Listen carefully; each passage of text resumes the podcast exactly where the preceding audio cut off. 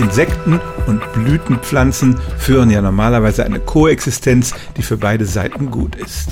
Die Insekten bekommen Nektar aus der Blüte, dafür nehmen sie die Pollen auf, tragen sie zu einer anderen Pflanze und über diese Bestäubung wird der Fortbestand der Pflanzenart gesichert.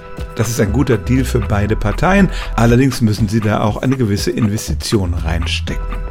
Manche Pflanzen, insbesondere etwa die Hälfte aller Orchideenarten, versuchen sich um diese Investition zu drücken und zum Beispiel keinen Nektar zu produzieren, was für die Pflanze ziemlich aufwendig ist.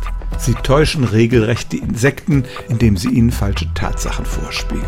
Diese Lüge kann zum Beispiel darin bestehen, dass sie betörende Düfte verströmen, die nach Nektar riechen. Die Biene oder Hummel kommt angeflogen, nimmt auch den Pollen auf, aber findet tatsächlich keinen Nektar.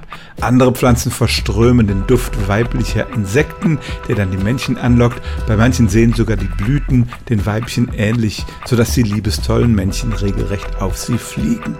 Irgendwann merken die Insekten, dass an der Sache was faul ist. Deshalb blühen viele dieser Orchideenarten sehr früh im Jahr, wenn die Insekten noch jung und unerfahren sind. Wenn dies dann eingesehen haben, ist die Bestäubung schon erfolgt und die nächste Generation der Pflanzen gesichert.